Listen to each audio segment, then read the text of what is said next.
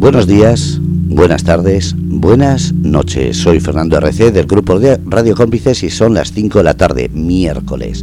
Un día más, el mundo de la cultura vuelve a Grupo Radio Cómplices, un programa que se llama La Chistera de Gorri, una chistera de la cual sale cualquier tema referente a la cultura.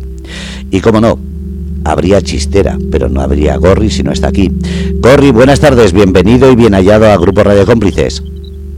Bueno, Alejandro, ¿qué? Eh, Fernando, Fernando, qué, placer, estoy aquí, ya me lío con los nombres, qué, placer estar aquí Grupo Radio Cómplices con otro miércoles trayendo pues eso, la cultura, como tú dices, el arte, a buena gente, como hoy vamos a traer a Alejandro Mosilla, un enorme escritor y una persona a la que quiero mucho, y nada, pues eso, dar las gracias a todos los oyentes y espero que disfrutéis de esta entrevista. Y voy a dar paso a esta persona que hace poco entrevisté. He tenido el honor de leerme todas sus obras y deseando que leen las nuevas que saque. Eh, Alejandro Mosilla, ¿qué tal? Hola, Gorri, ¿qué tal? Pues nada, muy bien. Aquí, bien, tranquilo, en casa, bien. Gracias. Alejandro Mosilla, eh, para que la gente que nos está escuchando, que nos oiga luego en formato podcast, eh, ¿quién eres brevemente Alejandro y luego entramos ya en materia? Pues bueno, pues, eh, pues nada, pues yo soy una persona pues que, le encanta el arte y bueno, que, pues, que ama la literatura y que bueno, pues he tenido la suerte de, de- de poder dedicarme un poco a, a, pues eso, a, in- a inve- a investigar y a trabajar en mis pasiones, que son, pues ya te digo, sobre todo el arte, el cine, la literatura, la música. Y bueno, pues básicamente pues me dedico a escribir. O sea, en, mi blog, Avería de Pollos, y, y luego pues tengo cuatro libros, cuatro novelas publicadas, aparte de los libros universitarios. Pero vamos, a mí lo que me interesa básicamente son las novelas. Muy bien, muy bien, escritor Alejandro. Vamos a ver, eh, ¿qué te iba a preguntar? Alejandro Mosilla, nace en Cartagena en 1974, ¿es eso cierto? Pues que, que yo sepa, hasta, hasta hoy pienso que sí, a no ser que me lleve una sorpresa. Sí, sí, sí. ¿Qué te iba a decir, Alejandro? Tenemos por aquí, vamos a ir tirando de apuntes eh, y de lo que conozco. Doctor europeo en literatura comparada por la Universidad de Murcia. ¿Qué puedes decirnos de eso? Bueno, pues nada, que yo entré en, mi, en la licenciatura de, Filología Hispánica en el año 1993 y en el año, si no me equivoco, en el año 2006 eh, me doctoré. Me doctoré, me doctoré y bueno, el título de doctor europeo es porque una parte de la tesis la defendí en francés y, también la redacté en francés. Entonces, bueno, pues eso era una- un- uno de los requisitos que- que a veces pedían las universidades pues para para darte más puntos y luego querías pedir una beca postdoctoral y bueno, pues yo ya, ah, pues sí, yo decidí irme a Francia porque ahí, ahí podía estar, me, me podía concentrar, al no conocer a nadie, me podía concentrar mejor en, en mi trabajo y bueno, pues nada, eso te puedo decir. ¿Cómo fue? ¿Cómo Y, fue? bueno, me- Sí, sí, sí, sí, sigue, sigue. Sí, me doctoré con una tesis sobre la obra de Ernesto Sabato. Mi tesina fue sobre una obra de Abel Pose, el escritor argentino Abel Pose. Y bueno, pues, luego posteriormente pues me dieron una beca postdoctoral y con esa pues, pues fui a México e- y, y hice un libro sobre Sergio Pitol, ¿no? Que bueno, básicamente pues todos estos libros pues me sirvieron mucho para formarme, ¿no? Para formarme Sí, pues para formarme y para, bueno, pues yo no paraba de leer y no paraba de viajar durante todos estos años, pero bueno, mm, tampoco me satisfacieron, me, satis- me satisfacieron nunca, ¿no? Porque bueno, cumplieron mi papel para poder acceder a, becas y poder seguir en la universidad, pero realmente esa no era mi vocación, ni, ser profesor ni, ni seguir en la universidad, mi, mi vocación era ser escritor, entonces bueno, eh, finalmente pues por una serie de razones pues ya abandoné la universidad y bueno, pues ahora... Entonces, bueno, esos, esos libros fueron importantes en mi vida pues, como formación, bueno, eh, que era necesaria para mí, para estar seguro más tarde cuando escribiera de, lo que hacía, ¿no? Y, y tener un bagaje detrás. Eso es lo que te puedo decir. Ahora me gustaría, ya que hemos sacado el tema este de, de las tesis y de viajar, ¿cómo fue viajar fuera de España? Eh, ¿Qué, qué experiencia, qué te lleva, Alejandro, de esos viajes, de esos países? Bueno, si te refieres, eh, a ver, obviamente, bueno, obviamente no, porque digo obviamente, pero a ver, antes de viajar a América del Sur, pues bueno, había estado, pues, yo qué sé, pues tampoco en muchos, pero a lo mejor en 13, 14 países europeos, era, era como que, bueno, en, principio pues conocí un poco de Europa, pues lo, Digo obviamente porque, es lo típico, es lo que tienen más cerca, entonces bueno, pues entre el viaje, el viaje de estudios de tercero de bus, luego otro viaje de estudios en Co, luego pues ya más en la universidad, pues intentaba, pues hice el Interrail, ¿no? Entonces cada año intentaba hacer un Interrail pues para conocer, yo que sé, que si Turquía, pues Alemania, eh, Italia, toda esta serie de países. Pero eh, si bien eso, eso, si bien eso me, eso fue como que me hizo afianzar la de dónde venía yo, ¿no? Pero ninguno de esos viajes, aunque sí que hubo uno en concreto a Turquía, sobre todo cuando pasaba, que hice a, través de Grecia, cuando pasaba a través de Grecia por Itaca, ¿no? Que fue donde, donde termina, ¿no? La, la Odisea de Homero, ¿no? Sí que ahí sí que ahí viví como una experiencia así como cumbre, pero realmente los viajes que sí que me transformaron totalmente, o sea, que ya que me... Y por así decirlo, que sí que me arrancaron la piel y el corazón, fueron los que realicé a partir del momento en que conseguí mi beca predoctoral para hacer la tesis sobre Ernesto Sábato, porque entonces ya sí, entonces primero fui a conocer a un amigo que trabajaba y vivía en la República Dominicana, pues donde estuve prácticamente un verano y, luego ya, pues sí, ya con el, con la beca me fui a Argentina a vivir y ya estando en Argentina, pues bueno, ya sí que recorrí pues prácticamente toda América. Y esos viajes sí que me marcaron a un nivel mucho, mucho más profundo que los de, que los de Europa, ¿no? Porque sí que, eh, independientemente del idioma, que es la lengua, pues que es la misma lengua, el español, la sí que ahí sí que había un abismo, sí que había un abismo de, diferencias, ¿no? Es decir, ahí sí que de repente pues te enfrentabas a la experiencia americana, ¿no? Y bueno, yo la quería vivir con absoluta profundidad, ¿no? Y para eso estaba leyendo libros y para eso, entonces bueno, sí que esos viajes, ahí sí, ahí sí que me transformaron de una manera u otra. Ya el cómo, pues lo dejo para otro momento, o sea, o para otra pregunta o para otro momento voy a, eh, eh, y eso que dices, Alejandro, que te transformó, ¿por qué? ¿Qué, te nutrió a ti? Bueno, por ejemplo, Argentina me fascinó. Argentina me fascinó. Eh, a ver, América es un país. Era, América era como. A ver, en primer lugar, yo llegué a, América, a Argentina en el año 2002, justo un año después de la gran crisis del 2001, con la cuando el presidente, ahí no me acuerdo el nombre ahora, cuando el presidente este salió, lo echaron por la Casa Dorada, fue lo del el corralito en Argentina, entonces bueno, la verdad es que la situación de Argentina era tremenda, ¿no? Estaba todo el mundo por las calles. Entonces, bueno, en primer lugar, lo primero que sentí al llegar a Argentina es que había retrocedido 30 o 40 años. Me sentí como si estuviera en España en el año 82, año 83, ¿no? La sensación de estar otra vez en los 80. Aparte, la, eh, pues mucha gente escuchaba mucho heavy metal, como en España en los 80, y mucho techno de los 80, ¿no? Era como retroceder, y aparte estaba en una situación económica pues mucho más paupérrima que España en ese momento y, y luego pues fue por así decirlo, pues encontrarme con países donde, por ejemplo, en Europa, por, por todos los años de cultura, ¿no? Por todos los siglos de cultura, pues hay, ha habido como una filtración que hace que la educación y la hipocresía y la ah, hay una filtración cultural muy muy muy grande muy hay una aunque nosotros no nos demos cuenta, detrás de cada gesto, detrás de cada palabra, hay una sofisticación muy grande eh, detrás nuestra por todos estos años de cultura que hay, no, años, no, siglos de cultura que han ido forjando lo que, lo que conocemos como Europa, ¿no? Sin embargo, América pues, se forjó, la América que no conocemos realmente cómo se forjó, se forjó en cinco siglos, ¿no? Independientemente de las a ver, eh, más allá de las culturas precolombinas, el momento en el que llega la, civilización occidental a América, aunque hubiera llegado antes, pero bueno, cuando empieza ya la eclosión, son cinco siglos. Entonces, eso provoca un montonazo de puntos vacíos eh, que nosotros a lo largo de los siglos los hemos ido llenando de cultura, ¿no? Aquí había un montonazo de lugares por así decirlo, salvajes y entonces, bueno, ahí, por ejemplo, la, ley, la ley era, era un placer saltarla, ¿no? Es decir, el ciudadano disfruta saltándose la ley y, todo es pues, mucho más salvaje.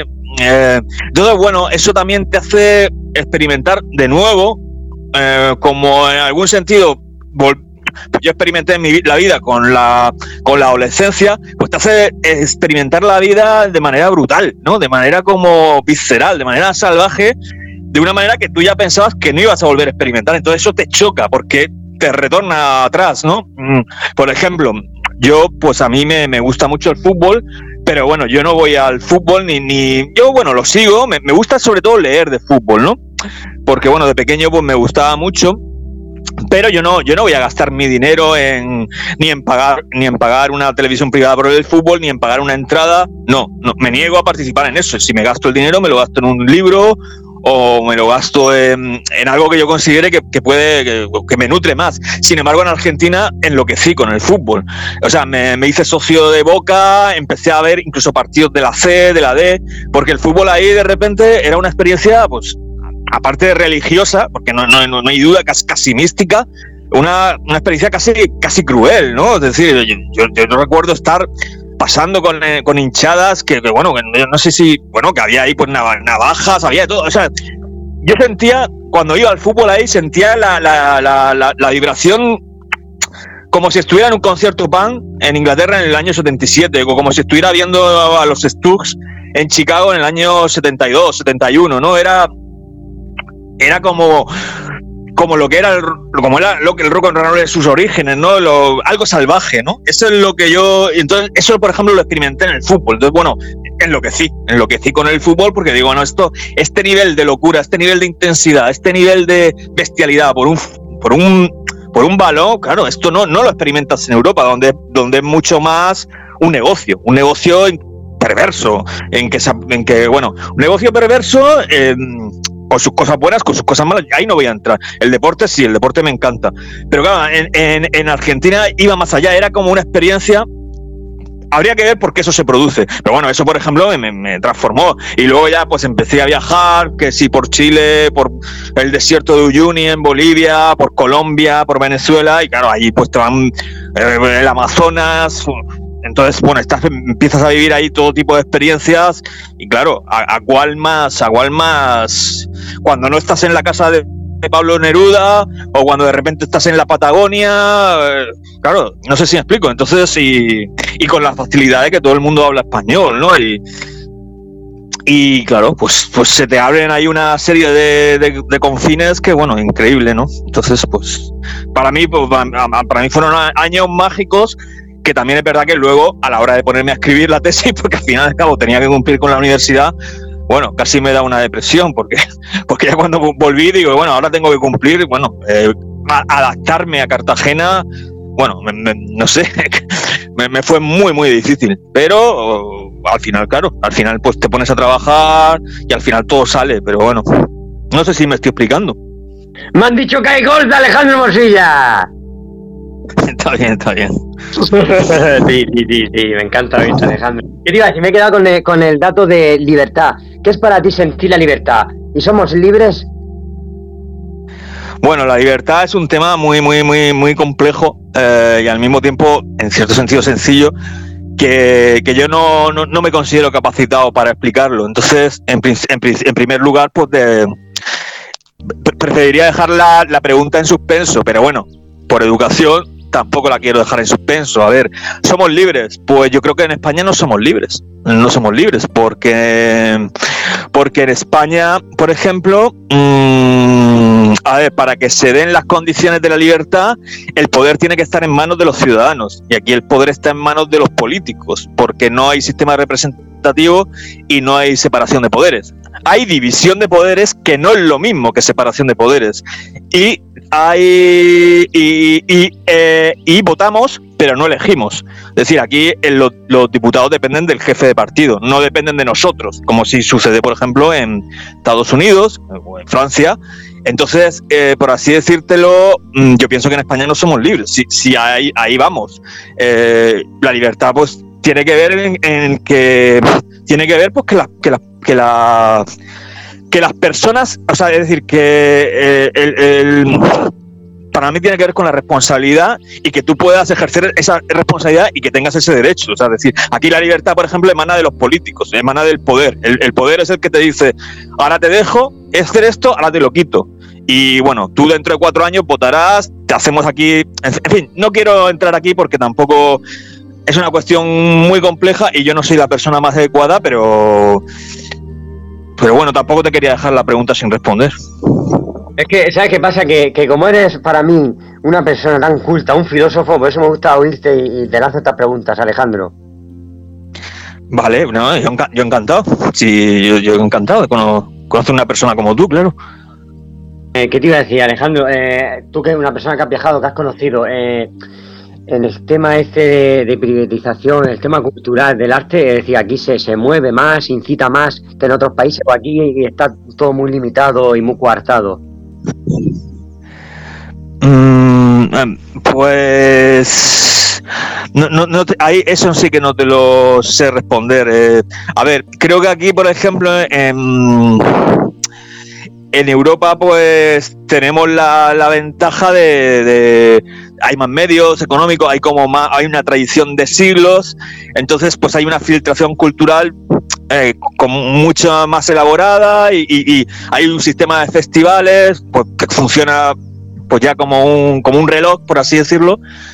Mm, pero yo, yo creo que el problema del arte tiene, pues, tiene, ahora mismo pues tiene más bien que ver con la corrupción, pues que si el sistema de becas, también el arte como reflejo de, la sociedad que estamos creando, de esta sociedad modernista de consumo.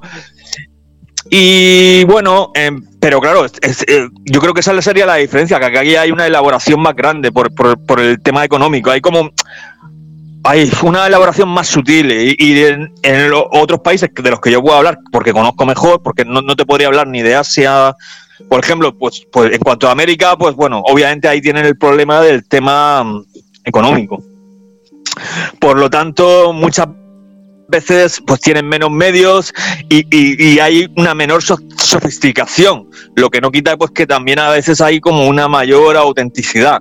El, problema es que el mundo del arte actualmente en el posmodernismo, la autenticidad, las personas auténticas, las, personas verdaderas, eso no se valora.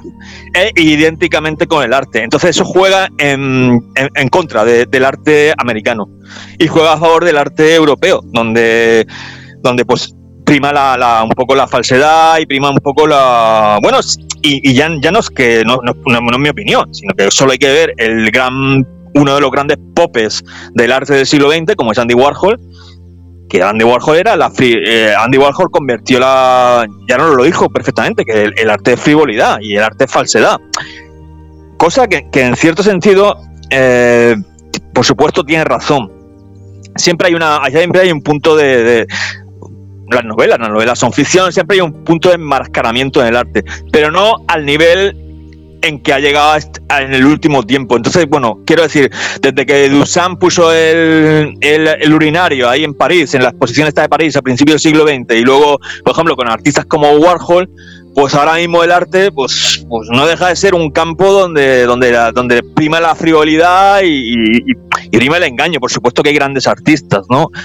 Pero, entonces, bueno, lo que quiero decir que en ese sentido Europa le lleva ventaja porque, porque hay como más dinero, más dinero en... Hay como un, ya no, ya no más dinero, sino que hay como un sistema mucho más forjado a, través de las décadas, eso te puedo decir. Y, precisamente América tiene a favor su autenticidad, su verdad, ¿no? Pero eso ahora mismo no son valores que sean desde hace mucho tiempo no son valores ni que estén en la sociedad como, como importantes ni tampoco en el arte contemporáneo. Bueno, qué gusto oírte, Alejandro. Tenemos hoy gente con nosotros y estamos escuchando a Alejandro Mosilla, una persona que ha impartido clases por, medio mundo, eh, escritor, eh, maestro, eh, doctorado. es que te iba a decir, Alejandro, ahora me gustaría hablar, es decir, ¿por qué te hiciste ese escritor? Pues yo creo que en mi caso no, no, no, no me dice escritor. Yo creo que, a ver, siempre está la, cuestión de ¿te hiciste o naciste? Pues. Eso, naciste, escritor, te hiciste, ¿cómo va eso? Pues mira, eh, yo recuerdo una vez cuando estaba precisamente en Francia, eh, que estaba hablando con un señor que se iba a dar la vuelta al mundo en barco, ¿no? y estaba y le, iba a empezar, era un sueño de su vida y le iba a empezar en cinco días, ¿no? Entonces estaba, yo estaba en un camping porque me fui de, pues me fui una, una excursión que hice y me lo encontré y él estaba pues preparando el barco, ¿no? Y bueno, él me dijo que siempre, él, había sabido que siempre haría este viaje y dice, está en las líneas de mi mano, ¿no? Y, yo le dije, pero ¿de verdad tú crees en el destino, no? Entonces él me dijo, sí, por supuesto. Dice, aparte, tú cuando crezcas, cuando yo en ese momento pues tenía 31 años, pues dice, todavía lo verás mucho más claro, ¿no? Y, y sí, pues estoy de acuerdo con él. A ver, pues como te dije, por ejemplo, en la entrevista de Elicue, pues desde, desde, desde pequeño, pues ya de pequeño, pues cuando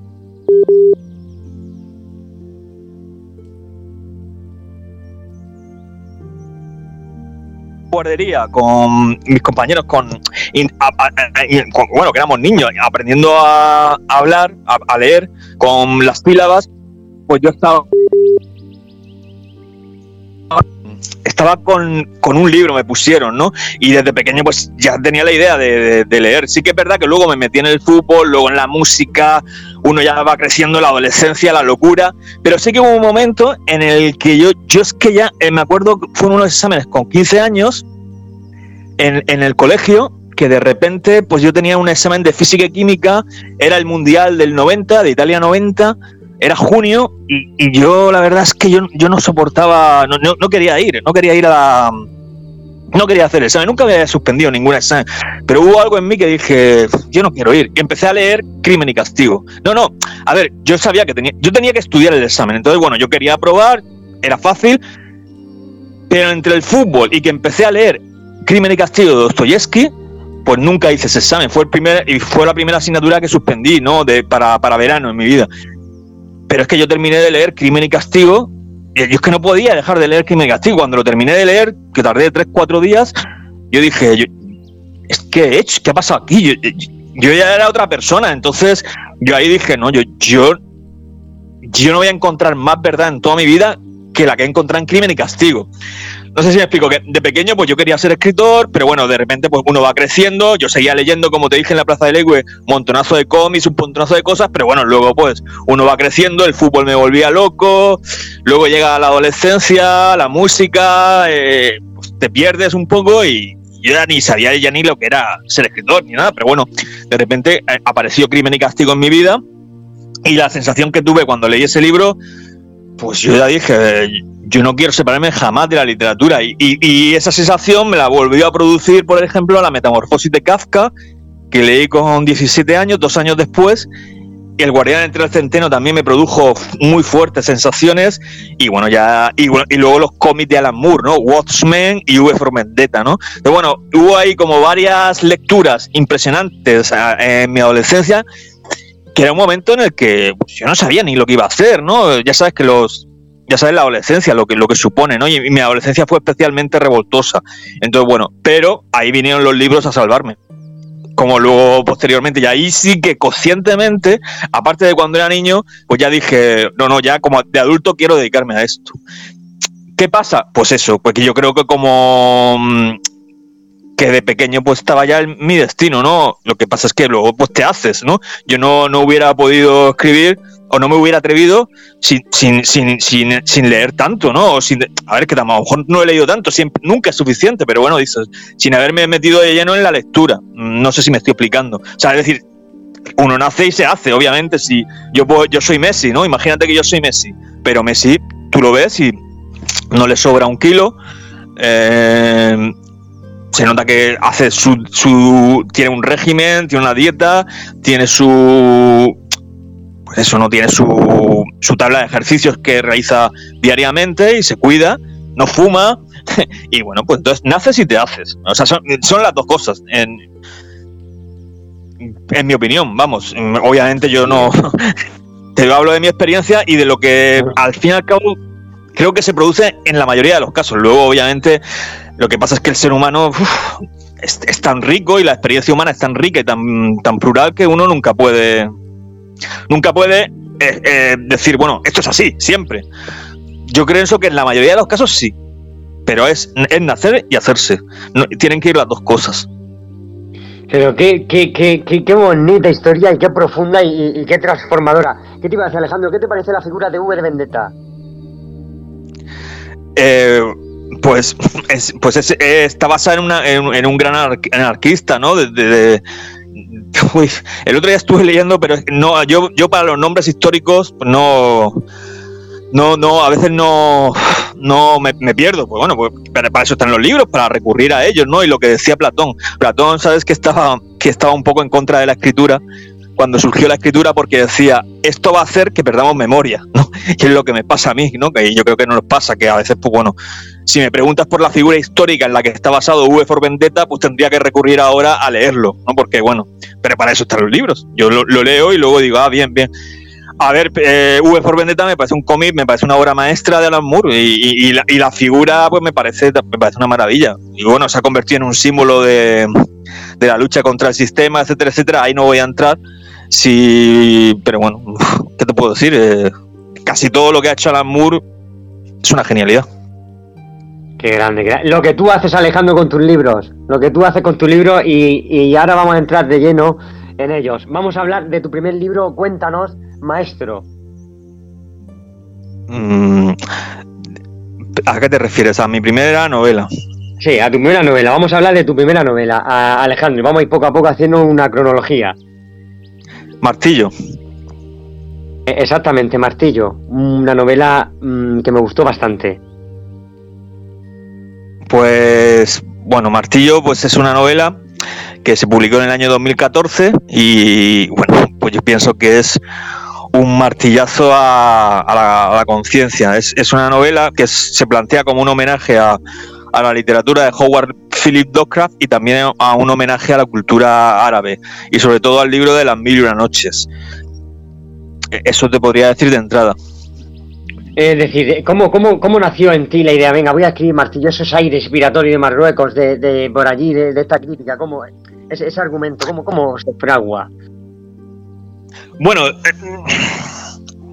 tú sabes que, Martillo fue un libro que nació en, cinco segundos, ¿no? Como te comenté cuando en la entrevista de Liquid pero bueno, lo, te lo vuelvo a comentar. Eh, estaba eh, José Alcaraz, por aquel entonces, yo estaba viviendo en México y José Alcaraz quería publicar, eh, quería montar una, una editorial nueva, ¿no? tradicional, por supuesto, que se llamaba Valduque. Entonces, bueno, él había pensado en mí porque ya me conocía y dice, bueno, pues me gustaría empezar la, colección con un libro de Alejandro. Y bueno, me llamó y yo tenía, entonces yo tenía terminado El jardinero y, tenía y claro, a mí El jardinero no me parecía el libro adecuado para una, para una editorial que estaba comenzando.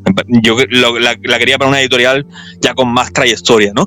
Y entonces, bueno, pues yo le dije que, que no, que no, que no tenía ninguno. Pero bueno, como él me había llamado desde México, joder, y encima tenía el deseo de que yo iniciase su corrección, pues yo dije, bueno, pero ¿qué estoy diciendo? ¿Por qué le digo que...? Eso sí, le dije, mira, ¿cuándo vas a sacar la editorial? Me dijo en junio. Digo, pues bueno, tenemos cuatro meses, yo, me, yo tengo un libro en cuatro meses. Eh, él me ayudó, o sea, me ayudaba en el sentido en que yo le iba pasando 30 páginas cada, cada semana y él me iba diciendo por aquí sí, o mira esta corrección, o sigue por este camino que me parece muy interesante, o sea, para, para que no, para que fuera un, pues un trabajo conjunto. Entonces, bueno, me ayudó mucho y no sé cómo, y realmente no te sé decir cómo, cómo surgió lo de Marruecos ni cómo surgió lo de Oscar. Lo que sí que fue es un libro que fue casi automático. Eh, lo que pensé, o sea, cuando él me llamó y me dije, mira, te voy a hacer un libro que se llame Martillo. Y en ese momento, y dije, y, quiero que las frases sean como martillazos. A él le pareció bien y ya está. Entonces yo empecé a escribir Martillo con, pues eso, en México, eh, viviendo una experiencia un poco, un poco, pues bastante fuerte en México. Con la, en un, yo vivía en una ciudad muy violenta y bueno, el último viaje que yo había hecho por entonces, antes de irme a vivir a México, había sido a, Marruecos, ¿no? Yo a Marruecos pues he ido como tres, cuatro veces, bueno, cuatro, cuatro, sí, cuatro. Y en ese momento, bueno, la verdad me lo había pasado genial en Marruecos y sobre todo había flipado con la ciudad de Fez, ¿no? Era una ciudad a la que yo iba ahí, yo iba ahí dos días, pero no sé por qué pasa que de repente me encontré muy cómodo y estuve casi diez, ¿no? Y bueno, pues de alguna forma, pues no sé, es como que me empecé a empecé el libro con el recuerdo de este viaje de, Marruecos, ¿no? Con el recuerdo de este viaje de Marruecos describiendo la ciudad de Fez.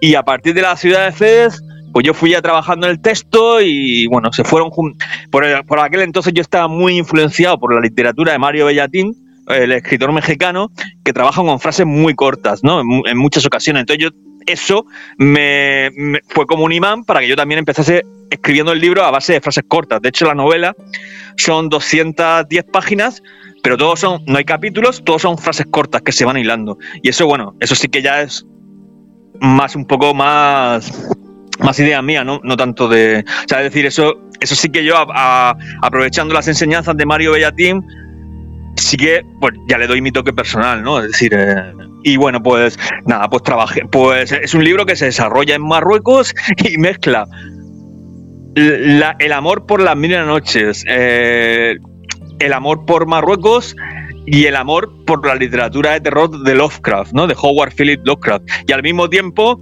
eh, mezcla todo de manera esquizoide, ¿no? Entonces, bueno, es. Yo creo que Martillo es un libro.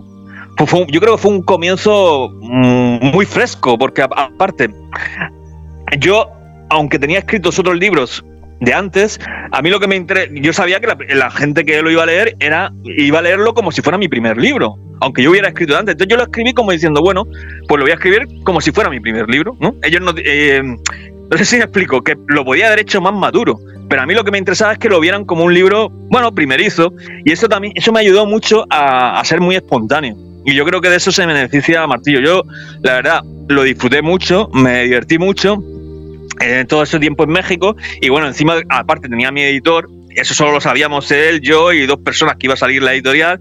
Y bueno, la verdad es que no, nos divertió muchísimo. Fue, fue, un libro, fue un libro muy divertido, muy fresco y que salió. Y, claro, yo con la como él me ayudaba, ¿no? Cuando yo me decía, hostia, Alejandro, por aquí te estás yendo.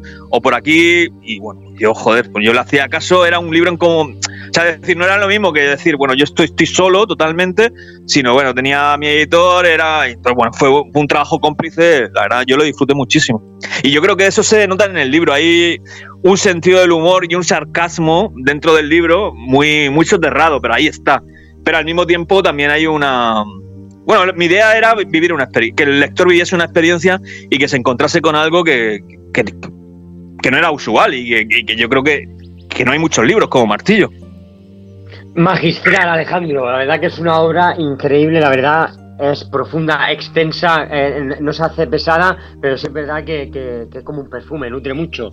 Y luego vamos a dar paso ahora a, esa locura, a, esos delirios que tuviste, ¿no? Para crear ese libro que para mí es de lo mejor que he leído, porque es como un caos y, y yo soy un caos, Alejandro, me identifiqué mucho con tu segundo libro, que vamos a hablar.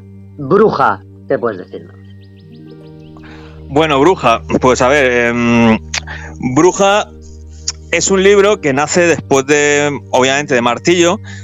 Por entonces yo todavía no había encontrado eh, un lugar donde, donde introducir jardinero. Y si y Valduque, pues la verdad, estaban encantados con, conmigo y yo estaba encantado con ellos. Es decir, nuestra relación iba viento en popa, estábamos muy contentos. Y bueno, a mí se me ocurrió pues decir, bueno, pues puedo hacer una, una trilogía onírica, ¿no? Porque, a ver, yo siempre he tenido problemas para que me entiendan y para explicarme bien. Tal vez porque, mm, aparte soy inquieto, mi, mi, cabeza a veces va mezclando muchas ideas. Entonces yo siempre, mm, incluso en la universidad, les costaba, eh, incluso profesores que me ponían matrícula o, les costaba a veces comprenderme porque yo no, no, terminaba de explicarme bien. Entonces yo me planteé el hecho de martillo, bruja y luego quería hacer otro libro que se llamaba Tormenta, me lo planteé como una especie de trilogía onírica, ¿no? En la que yo empezase ya a salir, ¿no? En que ya mi mundo, o sea, mi, es decir, de alguna forma tu mundo interno tiene que llegar al mundo exterior. Entonces, al principio, como vienes de mucho tiempo callado y tal, al principio no te van a comprender bien. Será al final, ya cuando ya tengas tu trayectoria y, con el tiempo vayas sacando libros, pues cada vez serán más comprensibles. Entonces yo me planteé esto como, bueno, como experimentos y para también dejarme volar esta faceta onírica. Entonces por eso también Martillo tiene su punto de sueño, ¿no? Su punto de sueño, su punto que a veces no sabemos dónde estamos, sin la realidad en la ficción.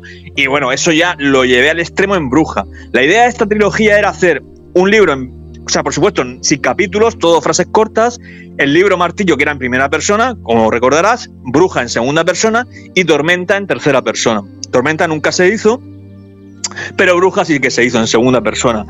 Y Bruja pues nació pues, igual, pues dije, quiero hacer un libro sobre, sobre una bruja, ¿no? Como, como todavía, como los libros que realmente yo necesitaba hacer ya estaban hechos o estaban en proceso de hacerse, pues digo, bueno, pues yo mientras siga publicando en Balduque, esto me lo voy a tomar como, como un proceso de experimentación. Y a partir de así, bueno, pues habrá gente que me conozca y yo también conoceré mejor el mundo literario y bueno, y ya por lo menos romperé el hielo.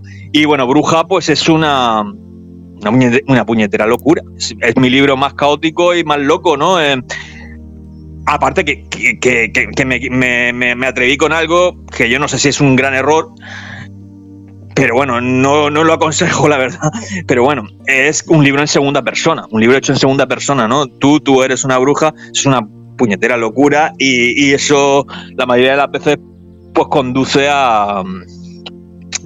No suele conducir a grandes resultados, ¿no? Y bueno, más allá de eso, a ver, hay, un lenguaje onírico, un lenguaje surreal, un lenguaje poético que me encanta, que está detrás de Bruja, Mm, pero Bruja me satisfizo menos que Martillo, sobre todo porque creo que lo compliqué demasiado y le hice demasiadas estrías, ¿no? Lo llevé, llevé la experimentación y llevé mi mundo onírico un paso más allá. Un paso más allá hasta el punto de que muchas personas que me conocían cuando compraron el libro, que sí que ya leyeron Martillo, aunque no pudieron terminar Bruja. Obviamente, eh, eso mm, no, no, me, no, me dolió por ellos, de hecho yo se lo agradecí. Me dolió en el sentido, me sirvió de aprendizaje. Me sirvió de aprendizaje de decir, bueno, a ver, eh, tú no puedes llevar tus experimentaciones al máximo, porque si no al final te vas a quedar como en un autor raro, que ya es raro de por sí, pero te va a quedar todavía en un cajón de los raros, de los raros.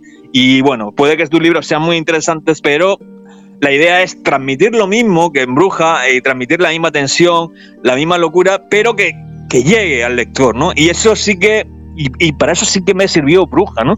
Para decir, este es mi límite, ya no va a haber ningún libro tan raro. Luego, si alguna vez, quitando esto, hablamos ya del libro Bruja, pues yo creo que tiene muchas cosas muy interesantes. Mm, ala, ¿qué le cambiaría yo? Pues le quitaría 60 páginas y lo habría hecho más sencillo para que conectase más, eh, sin que perdiese calidad, ¿eh? porque, o sea, decir, eh, hacerlo más sencillo no significa que pierda calidad, no, significa eh, a veces a veces significa que yo no he hecho mi trabajo el correcto. No sé si me explico, que yo no he hecho el trabajo correcto. Yo creo que Bruja, en cierto sentido, es algo muy, muy raro, muy diferente y que, y que, y que huele a obra de arte, eso sí, pero también huele a. huele a. huele a libro, pues huele a un experimento, huele, huele también a fracaso en el sentido de no poder conectar con, con los lectores, ¿no? Y yo creo que sí que hay un punto en el que uno tiene que intentar conectar. una cosa es escribir que el lector sea tu esclavo, que es lo que mucha gente hace. Bueno, yo es que quiero vender, entonces yo hago todo lo que sea por los lectores. Bueno, no es que el lector sea tu esclavo, tu esclavo es el dinero, ¿no? Porque son los lectores los que Vale, eso, bueno, yo lo respeto, no es, mi, no es mi liga, esa no es mi liga ni ese es mi objetivo. Pero otra cosa es que tú por en tu experimentación la lleves tanto que te quedes solo. Está bien. Entonces a mí Bruja me parece que está bien, yo no me arrepiento en todos los sentidos, porque me parece que es una obra diferente, eh, halógena, extraña, eh, esotérica, eh, abrumadora, pero al mismo tiempo, y al mismo tiempo, bueno, me hizo comprender el decir hasta aquí, Alejandro. Tu etapa onírica tiene que ser una etapa que te sirva para que para luego ser cada vez más comprensible y más certero. Si sigues este camino, ya, no, no, te vas a convertir en un raro entre los raros. Y ese, ese no es mi idea. Mi idea no es ser un raro entre los raros. Es una rareza bella, es un libro mágico, Alejandro, una obra de arte, es decir, una obra de museo. Es, un, es único, es un libro único eh, yo creo que hay pocos, o bueno, no hay pocos, es único, se puede catalogar, yo creo que es así. Muchas gracias, te, agradezco mucho, la verdad. A ver, sí que es cierto que de vez en cuando, cada dos o tres meses, bueno, a veces más, ¿eh? a veces cada seis meses, porque bueno, obviamente pues, las ventas pues, son las que son. Pero sí que es cierto que cada año recibo como tres, cuatro personas que, bueno, que de repente lo han leído y dicen, oye, que me ha encantado este libro, ¿no? Pero bueno, cuando lo saqué, hubo, hubo marabunta, de, bueno, no marabunta, pero sí que hubo abandonos. Y, por ejemplo, cuando saqué Martillo, pues recibí una pues, de uno de los críticos más importantes y un, escritor, pues, uno de los escritores más importantes de, España, Vicente Luis Mora, se hizo eco, ¿no? De, hostia, este libro, este libro es no, no, cualquier libro, ¿no? Martillo, ¿no? Y, eso pues me favoreció mucho y bueno, y, sí, sí que salieron bastantes reseñas para ser un libro sacado como, como salió. Y sí, sí, sí, sí que hubo un eco, hubo un eco. Sin embargo, cuando salió Bruja, recuerdo que el eco fue en principio el silencio. Y luego de vez en cuando alguna persona amiga, que yo agradezco, diciéndome, oye, lo he tenido que dejar esto, Alejandro, demasiado complejo. Entonces, bueno, la verdad, eh, en Bruja hay algo, hay un sortilegio y bueno, yo creo que la cosa es aprender lo que cada experiencia te dice. Yo creo que, yo creo que lo que sí que conseguí fue extraer una buena experiencia, porque bueno, eh, si yo hubiera sido una lo peor que yo podía haber hecho es enfadarme. No, es que no lo leen porque no me comprenden, o es que no lo leen. Entonces, bueno, estaría condenado a, a seguir ese camino y a, perderme. No, no, no, al contrario. Eh, lo que hice a partir de ahí fue empezar a revisar mi blog y a decir, oye, y también en mi blog, a ver, mi blog, yo creo que también me estoy tirando un poco a, independientemente de lo que hablo, a veces yo también hago estas frases, pero yo no termino de, de hacer un lenguaje claro, que la gente que entre al blog lo comprenda. Entonces yo empecé a corregir todo mi blog desde el principio, para, para, decir, bueno, pero este va a ser mi, legado cuando yo me muera, pues entonces empecé a corregirlo y, me, y también hice un esfuerzo en mi blog de escribir más claro, decir, a ver, yo puedo transmitir lo mismo, puedo decir, puedo transmitir la misma locura, puedo ser la misma pero que la gente, que la gente le llegue. Y entonces, Bruja, la verdad, eh, hay algo mágico. Yo, yo, creo que aprendí muy bien la lección que me dio Bruja. O sea, ese libro no se va a repetir jamás. Pero está bien que esté ahí. O sea, no. ¿Qué pasó? Que entonces luego, pues ya eh, me quedé sin fuelle con Tormenta. Eh, no sé, ya pasaron cosas y ya después de la experiencia de Bruja, fue como que creo que que el mundo onírico ya se había acabado. Entonces empecé con Tormenta y Tormenta, que era la tercera parte, no me salía. Igual que Martillo y Bruja fueron como una moto, cada uno a su manera, pues Tormenta no iba. ¿Qué pasa? Que las, las casualidades de la vida, al final Tormenta, parte de Tormenta, ha salido recientemente en un libro que he hecho con el pintor Ángel Charris. Bueno, es un libro de Ángel Charris que, en el que cojo paisajes de esa novela, que era Tormenta, en tercera persona, que se desarrollaba en el Pacífico, y, bueno, pues. Y también aprovecho para hablar también de la obra de Charris. Y bueno, Ángel, hubo ahí una conexión con el pintor, bueno, que es un pintor impresionante de, aquí de Cartagena. Y bueno, pues el texto, parte de Tormenta, de lo poco que escribí de Tormenta, pues ha sido rescatado y ha aparecido en ese libro con el pintor. O sea que todo es por algo. pero bueno, ya Tormenta pues nunca se hará, a no ser que a lo mejor dentro de 30 años yo, yo tenga un tiempo y hable con alguien y me diga, ¿por qué no terminamos esto? Madre mía, qué gusto, Alejandro, ¿viste? Y qué te iba a decir, vamos a meter una cuña informativa y continuamos ya con la parte final de esta entrevista. Estás escuchando Grupo Radio Cómplices, La Chistera de Gorri, promotor cultural los espacios son posibles gracias a 78 Estudio, Cartagena de hoy, a Tu tiempo es oro, Mixon Letter, Onda Cartagena y Grupo Radio Cómplices. Hazte socio en el 633 872 136 y forma parte de Grupo Radio Cómplices ya.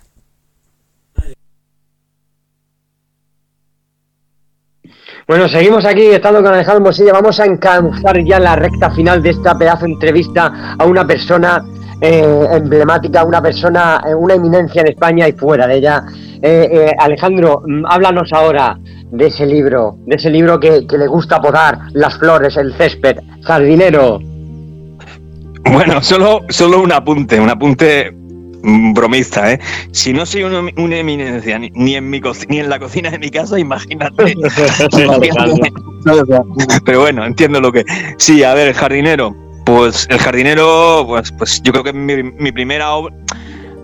mi primera obra, mi primera obra totalmente madura. O sea, sí, sí, yo creo que sí. Es un libro y en el que ya doy el tránsito, eh, pero es una obra que todavía conserva una parte experimental, como habrás visto, ¿no?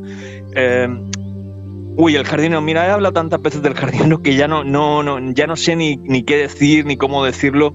Pero bueno, El jardinero es un libro con el que inicio una nueva etapa, que es la etapa del odio, en la que ahora pues mis novelas pues versan básicamente sobre el odio, la locura, eh, la perversión, pero de manera más o menos comprensible. Por ejemplo, el jardinero sí que todavía hay un experimento porque el jardinero es un jardinero que llega a un condado y de repente desde el mismo momento en que el jardinero llega a ese condado, que está situado en una época indeterminada, todo empieza a ir mal en el condado. Eh, el sol desaparece, eh, las chicas, chicas que están en los jardines, los jardines se, ponen mustios, hay chicas que están en los jardines que llegan con los pies ensangrentados porque hay cristales en, los jardines, los condes que manejan el, el candillo em, empieza, empieza a aparecer una persona muerta en el castillo a partir del momento en el que llega el jardinero, ¿no? Pero cuento la historia de la llegada del jardinero a este castillo en un condado situado en un mundo indeterminado la voy contando fragmentariamente. O sea, es decir, es decir, mezclo pasado, presente, futuro, hasta que en un momento dado todos esos tiempos llegan a un presente, ¿no? Y entre medias voy contando historias de jardinería. Historias de jardineros, obviamente, pues son jardineros históricos, pero en los que yo eh, mezclo la ficción, ¿no? Voy, voy, a, voy, por así decirlo, voy hablando de la jardinería como Em, como un arte del mal. Porque en el fondo yo lo que quiero remitir al lector, aunque bueno, eso ya es para lectores muy profundos, es a una lectura de nuestro mundo como jardín del paraíso, ¿no? Pero también como jardín del mal, ¿no? La caída, ¿no? El jardín del paraíso, el jardín del mal, ¿no? ¿Quién es el jardinero, ¿no? ¿De dónde viene el jardinero, ¿no? De alguna forma, ¿no? Hay, más y hay menos, ¿no? Porque, bueno, lo, que yo creo que lo importante del jardinero es que tiene muchas perspectivas, tiene muchos flancos abiertos y tiene muchas visiones, ¿no? Y yo creo que es un libro que, que, puede girar perfectamente, que un lector lo puede leer. Es un, es un libro en el que por primera vez creo que consigo exactamente lo que quiero plasmar. Ahora, ¿Qué pasa? Que todavía lo puedo hacer, eso que quiero plasmar, todavía lo puedo hacer más claro. Y bueno, ahí ya pues es, vamos con Reino Oscuro, que todavía es más claro que Jardinero en la misma línea. Pero bueno, la verdad, Jardinero para mí pues supuso un salto. Supuso un salto porque ya entré a trabajar con, con la editorial Jekyll and Jill, que es una editorial pues, la verdad, deliciosa. Bueno, Víctor yo es un, es un editor de una rigurosidad impresionante. Ah, ya di un salto, o sea, yo, yo aprendí mucho de lo que era el mundo literario, de lo que era la edición, de lo que era el, trabajo que hay detrás de un libro. Di un salto, no sé cómo decir. Eh, es decir, eh, Jekyll pues es una de las editoriales independientes pues realmente más exquisitas ¿no? de España. Entonces, bueno, pues eso de alguna manera, si entras ahí, sí o sí aprendes cosas nuevas, ¿no? Luego ya cuando estás ahí, pues bueno, llega un momento en que normalizas el proceso, ¿no? Es decir, porque pero en su momento pues no sé qué aprender. Entonces, bueno, obviamente el que yo publicara en Jekyll me hizo eh, por la proyección que tiene Jekyll, que obviamente Jekyll respecto a gigantes del libro, bueno, pues dijéramos que, no tiene mucha proyección respecto a en comparación, pero en su escala y en la escala en la que en la liga que nosotros jugamos y en la liga que juega Jekyll tiene muy, tiene bastante proyección y aparte ya no estamos hablando de la calidad porque yo creo que como como editorial su calidad pues yo creo que está a primer nivel. Otra cosa es la difusión los medios que hay detrás hasta dónde puede llegar no, no sé si me explico pues obviamente no es una multinacional es una editorial independiente con sus limitaciones. Pero dentro de eso pues es una editorial exquisita y obviamente tiene su público tiene su público que sabe que lo que publica Víctor eh, no es cualquier cosa. Le gusta, te gustará más o menos, pero hay que prestarle cierta atención, ¿no? Luego ya vamos a prestar atención y luego ya diremos, oye, Víctor, este libro me ha encantado, este libro menos, o este libro ha ido aquí, pero sabemos que si Víctor hace algo, entonces, bueno, a mí, a mí pues claro, me, me, proporcionó, dentro siempre de unas limitaciones, pues me proporcionó mucha más visibilidad. Eh, mucha gente pues, pues supo por primera vez que yo existía, ¿no? Y, y bueno, y el libro llegó a más gente, más allá de que se hicieran más o menos eco, de que gustase más o menos, pero bueno, entra ya por así decirlo, entras ya a, un juego más, a un juego más profesional, ¿no? Eh, y yo por eso ahí creo que tuve, una muy buena decisión de guardar el jardinero. Yo lo, guardé durante la primera redacción del jardinero, la terminé en el 2004, luego en el 2012 lo terminé y luego ya sí, cuando se lo di a Víctor, antes de dárselo, lo, corregí, estuve un mes en el 2018 y ya con él lo estuvimos trabajando cinco meses, porque el proceso de corrección con Jekyll es, es algo que, al principio, si no estás acostumbrado, te puede costar, pero luego cuando te acostumbras a ese nivel de rigorosidad, a ese nivel de amor, detrás de eso hay un amor profundo, ¿no? Por, el, por, el, por el libro, ¿no? Y por el formato libro. Entonces, bueno, cuando te acostumbras a trabajar con esta con Víctor, la verdad, se te hace, ya los esfuerzos que hagas por mejorar el libro se te hacen pequeños, ¿no? Porque ya lo, lo vives como, porque Víctor es un editor artista, ¿no? Entonces, bueno, eh, él vive, yo, yo, vivo, para mí la escritura es un arte, pues él vive la edición como arte, ¿no? Hay editores pues, que lo ven como un negocio, otros que lo ven como una mezcla entre arte y negocio. Eh, lo ideal, obviamente, siempre arte y negocio, porque si no hay dinero, tú no puedes Aquí las condiciones son las que son. Pero bueno, Víctor hay un punto en el que yo creo que ama tanto la profesión y, a su manera es también tan extremo que, llega a olvidar el tema del dinero. Que entonces eso produce un apasionamiento y un proceso ahí mientras trabajando con el libro.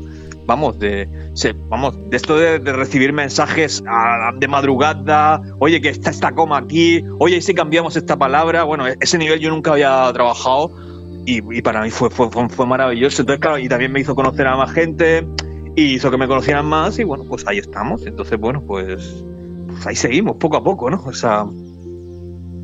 Pero qué gusto, qué gusto esa novela, el jardinero. Y ya, para cerrar, para cerrar, que se abran las puertas del trono. Entra el rey Alejandro Hermosilla, el reino oscuro, ¿qué puedes hablarnos, rey? Bueno, pues El Reino Oscuro, pues continúa, es el segundo libro de estos libros que estoy escribiendo sobre odio actualmente, ¿no? Mm, obviamente, a ver, digo de odio actualmente porque en el futuro, o sea, yo quiero seguir sacando libros sobre odio, porque quiero sacar como todos mis demonios y, todo lo que no me gusta de la sociedad lo quiero reflejar, pero luego quiero ir al amor. Me explico. Luego sí que quisiera sacar ya libros de amor, y luego eh, en un futuro eh, yo me veo me veo con si, llego anciano me veo haciendo libros espirituales sabes lo que te digo como en una como una ascensión estoy con el libro de odio y un jardinero oscuro es una amplificación del mundo del jardinero es decir Obviamente tú puedes leer un reino oscuro. De hecho, yo creo, aconsejo primero leer un reino oscuro y luego un el jardinero. Tú puedes leer un reino oscuro perfectamente sin haber leído el jardinero. Pero los dos libros se complementan. Es como Zip y no sé, son como hermanos gemelos, pero cada uno tiene su historia. Digamos que el jardinero, pongamos, si, el, pongamos, estos los dos libros se desarrollan en un tiempo. A ver, en los dos libros estoy hablando de nuestro mundo, pero lo hablo, pues, pero son una gran metáfora de nuestro mundo. Entonces me lo llevo a otro espacio. Si tuviéramos que poner dos espacios, aunque podría ser Alemania, podría ser el siglo XVIII, el siglo XVII, yo me lo llevaría a Francia. Pongamos que el jardinero se desarrolla en un pueblo de Francia, en un condado de Francia, en el siglo XVIII. Y un reino oscuro se desarrolla en, la, en, las afueras de la capital de Francia, en el siglo XVIII. O, sí, XVIII, finales del XVIII, comienzos del XIX, da igual si tuviéramos que ponerle una, identificación, que no, tiene ninguna, te lo puedes llevar a donde quieras. O sea, eso, eso es lo que me interesa, que te lo puedas llevar a donde quieras. Entonces lo que quiero decir, pues ya un reino oscuro pues se desarrollaría eh, y es una historia en la que tenemos la misma atmósfera del jardinero, pero con otros personajes. Es decir, lo que pasa es que también aparecen jardineros, ¿no? Porque claro, la profesión de jardinero está por todos lados. En este caso, los protagonistas son dos arquitectos que van, que trabajan durante la semana en la ciudad y dos veces al mes se adentran en los bosques oscuros que rodean a la ciudad a trabajar en las obras, a, supervisar las obras que están realizando en la casa de, de cuatro personajes. Un duque, un escritor, un pianista y un paisajista. Y básicamente el libro Un reino oscuro se dedica a contarnos las conversaciones que tienen con estas cuatro personas que viven apartados de la ciudad, ¿no? Entonces, eh, y que pues tienen sus malformaciones mentales, sus obsesiones, Y entre medias, igual que entre medias de jardinero iba haciendo historias sobre jardinero, entre medias voy hilando historias sobre reyes, reyes, en las que mezclo la ficción con la realidad. Por ejemplo, hablo de pues, pues de reyes bizantinos, de reyes de Francia, reyes españoles, y, pongo partes de verdad y pongo partes de, de, ficción, como en las historias de jardinero que va con el libro del jardinero. Lo que pasa es que en este caso lo que hago... en a ver, así, sí. ¿Y por qué meto estas historias de, reyes? Bueno, para empezar porque me parece que, crean una atmósfera y van, y van ayudándonos a ir avanzando en la historia principal, que era de la de los dos arquitectos en los negros bosques en que se adentran, en las afueras de la ciudad, y porque me sirve para, para hablar de uno de los grandes temas del libro, que son pues, los límites de la, los límites del poder, el poder, la libertad, hasta dónde llega el poder absoluto, en fin, todo este tipo de, temas que están muy presentes eh, en, un reino oscuro. Digamos que tanto el jardinero como un reino oscuro son dos grandes frescos sobre el mal, el mal salvaje. Bueno, Alejandro, ha sido un honor haberte tenido hoy aquí en este espacio de Grupo Radio Cómplices, saberte oído que la gente se haya delitado con tus palabras. Recomiendo a la gente que lean, que lean con urgencia Alejandro Hermosilla, que visiten su blog Avería de Pollos y ya finalizaremos hablando Alejandro sobre su blog. Y entonces ya cuando finalice Alejandro, eh, Fernando, ya puedes dar eh, cierre metiendo la cuña y ya deseando que llegue un nuevo, un nuevo espacio para poder traer a, a nuevos artistas.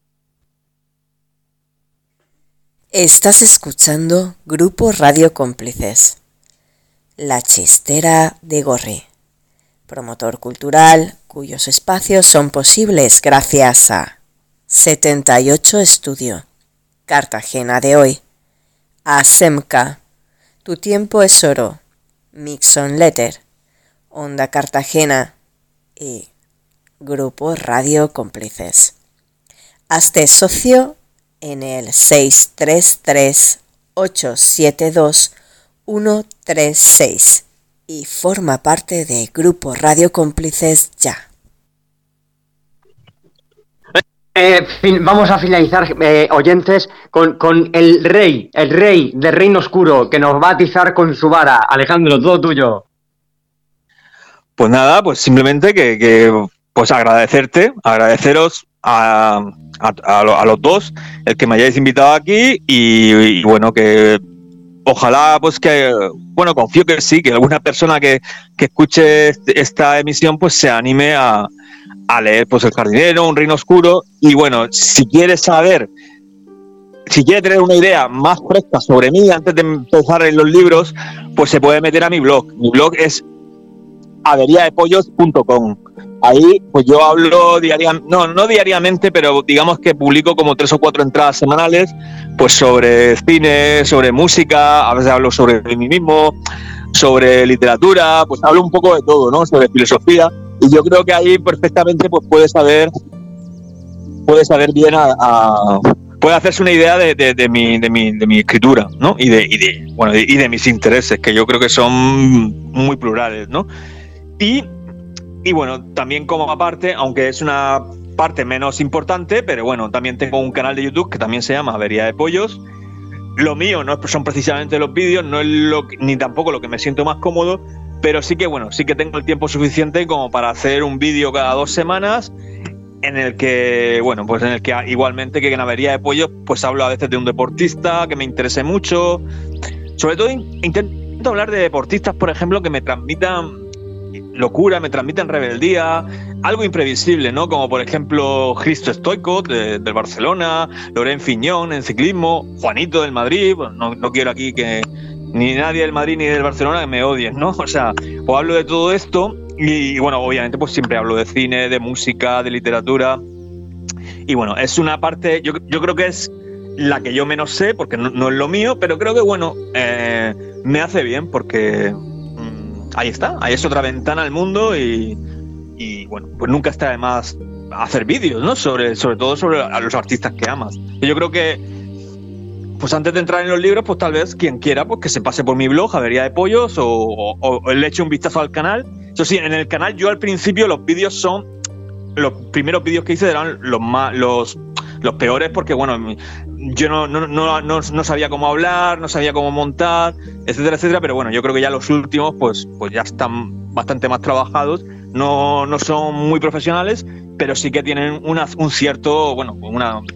Se pueden ver, yo creo que se pueden ver y, creo que creo que, que pueden perfectamente orientar al, a, la, persona interesada en leer mis libros quién soy y le puede dar ideas interesantes sobre los personajes que hablo.